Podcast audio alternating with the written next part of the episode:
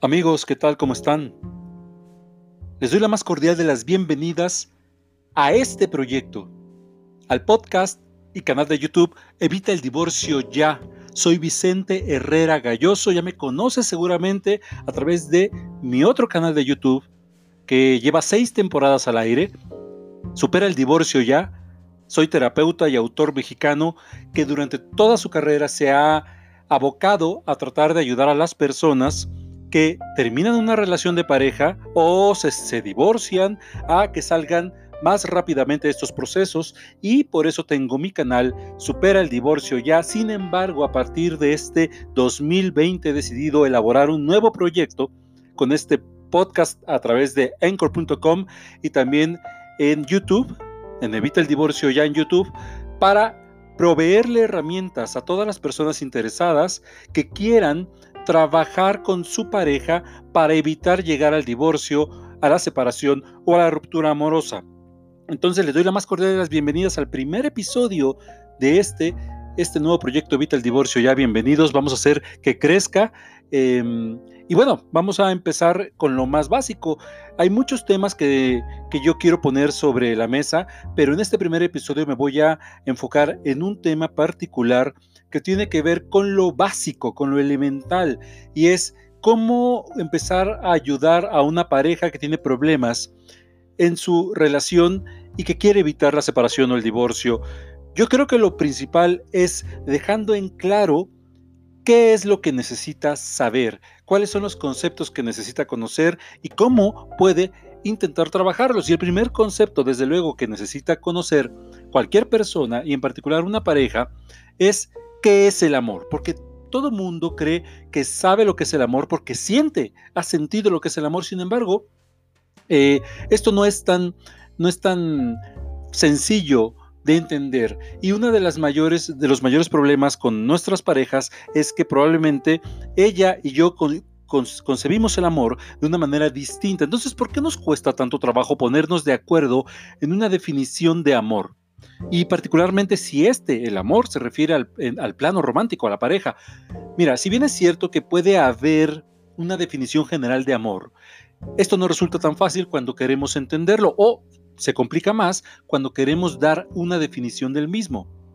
Por ejemplo, eh, si nos enfocáramos en lo que el vocablo amor como tal significa, podemos darnos cuenta que se refiere en esencia a un sentimiento que provoca tanto bienestar, felicidad o alegría. Es importante, muy importante, y pon mucha atención, recalcar que un sentimiento no es igual a una emoción.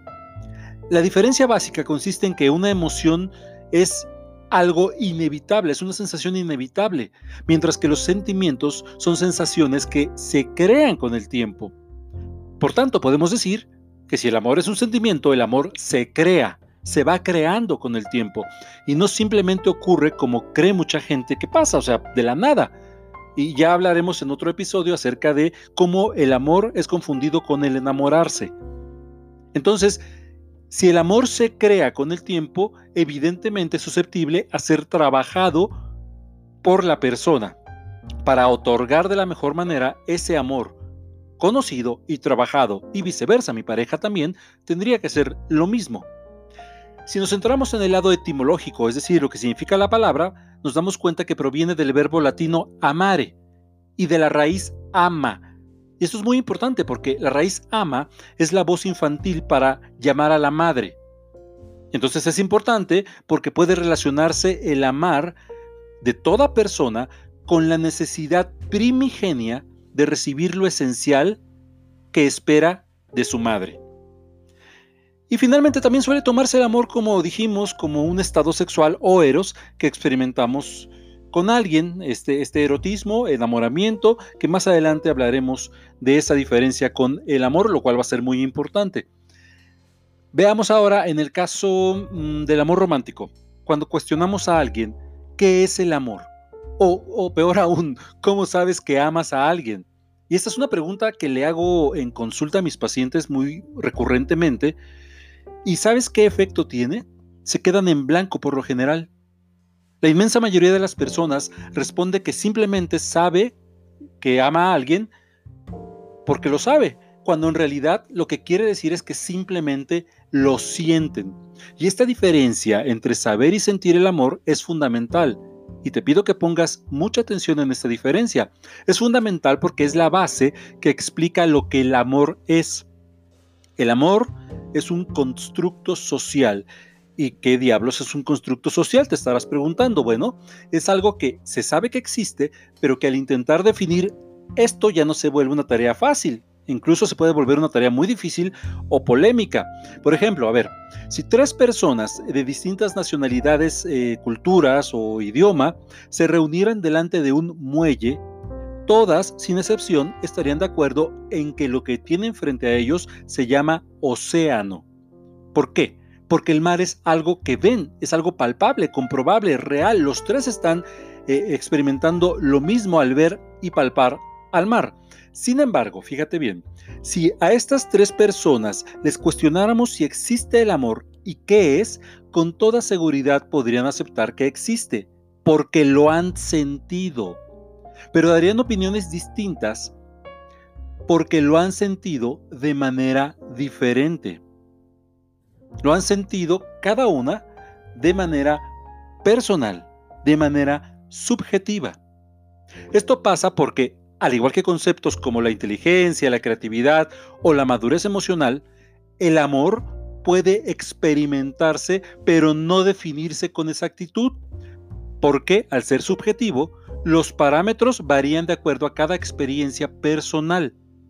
Entonces, el amor es un constructo conformado por cada una de las veces que hemos oído hablar de él y sobre todo por las formas en que lo hemos vivido. Y yo no puedo esperar que la forma en que yo he vivido el amor a lo largo de mi historia sea la misma forma en que mi pareja ha vivido el amor en su historia. Y allí es, es, es un punto medular en el cual nos tenemos que detener para ser un poco más empáticos y comprensivos con cómo ve mi pareja la cuestión del amor.